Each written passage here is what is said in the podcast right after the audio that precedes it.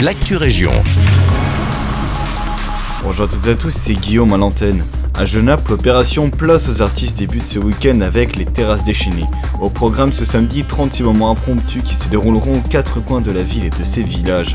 Le nom de cette action est un peu plus explicite puisque tout se déroulera sur les terrasses ou les jardins des tavernes, bars et restaurants ou encore sur la Grand Place.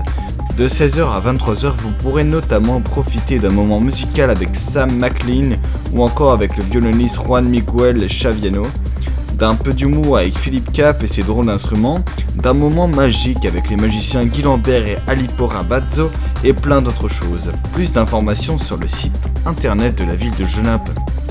En parlant de site internet, celui de la ville de Braine-le-Comte a fait peau neuve, une nouvelle identité visuelle plus forte pour que les messages soient identifiés en un clin d'œil par les Brennois. Tout ça sous un slogan fédérateur qui est Une ville en vie. De nouveaux outils de communication ont également été mis en place pour mieux comprendre le fonctionnement de la ville, pour aider à identifier l'ensemble des acteurs et faciliter l'accès à certains services. Brennoises et Brennois, je vous invite à aller y faire un tour pour vous faire votre propre opinion.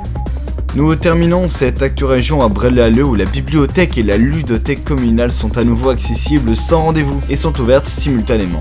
Il y a cependant quelques conditions à respecter. Le port du masque est obligatoire à partir de 12 ans, il en est de même pour la désinfection des mains. La visite doit se limiter à 30 minutes et les distances sociales sont d'application comme la plupart des autres mesures sanitaires habituelles.